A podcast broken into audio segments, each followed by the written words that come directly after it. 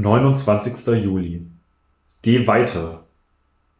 Wer ist unter euch, der den Herrn fürchtet, der der Stimme seines Knechts gehorcht, der im Finstern wandelt und dem kein Licht scheint, der hoffe auf den Namen des Herrn und verlasse sich auf seinen Gott. Jesaja 50, Vers 10. Ein Leben unter der Leitung des Heiligen Geistes ist wunderbar. Gottes Nähe zu spüren, siegreich zu leben und die Wahrheit zu erkennen, sind die Eigenschaften eines befreiten Menschen. Aber was ist, wenn sie die Nähe Gottes nicht spüren?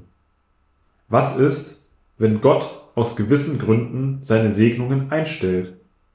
Was würden sie tun, wenn sie Gott treu nachfolgten und alle äußeren Umstände sich plötzlich verschlimmerten. Meine Familie und ich gingen durch zwei besonders dunkle Zeiten in unserem Leben. Es gab Tage, an denen ich nicht wusste, ob wir es schaffen würden.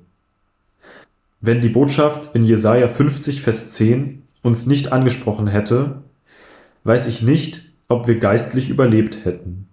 Jesaja stellt die Frage, ob es einen Gläubigen gäbe, der Gott fürchtet und in der Dunkelheit lebt. Er bezieht sich weder auf die Dunkelheit der Sünde noch auf die Dunkelheit dieser Welt. Er spricht von der Dunkelheit der Ungewissheit, von der Decke der Schwermut, die sich wie eine schwarze Wolke über unserem persönlichen Leben ausbreitet. Gott hat seine sichtbaren Segnungen eingestellt. Was soll ein Mensch in solchen Situationen tun?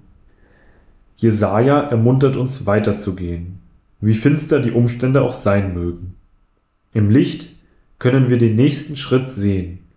Der Weg vor uns ist hell. Wir können einen Freund von einem Feind unterscheiden und die Hindernisse erkennen. Wenn sich aber die Dunkelheit ausbreitet, dann sagt uns jeder natürliche Instinkt, dass wir aufgeben, anhalten und dort bleiben sollen, wo wir sind. Wir fürchten uns vor dem nächsten Schritt. Jesaja sagt uns aber, dass wir nicht anhalten, sondern weitergehen sollen. Führen Sie Ihr Leben fort, aufgrund der Erkenntnis, die Sie bisher hatten.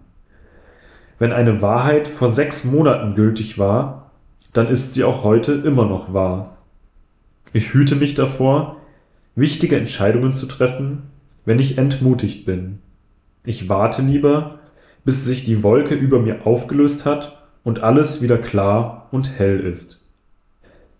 Falls Gottes verordnete Dunkelheit sie umgibt, denken Sie daran, dass Gott sie nicht verlassen hat. Er hat nur seine sichtbare Gegenwart verhüllt, damit sich Ihr Glaube nicht auf Gefühle, Segnungen oder bestimmte Erfahrungen gründet. Hören Sie auf das Wort von Jesaja. Gehen Sie weiter Zweifeln Sie in der Dunkelheit nicht an einer Erkenntnis, die Gott Ihnen im Tageslicht klar offenbart hat. Gebet Danke, Herr Jesus, dass du mich im Licht deiner Wahrheit durch die Dunkelheit meiner Anfechtungen führst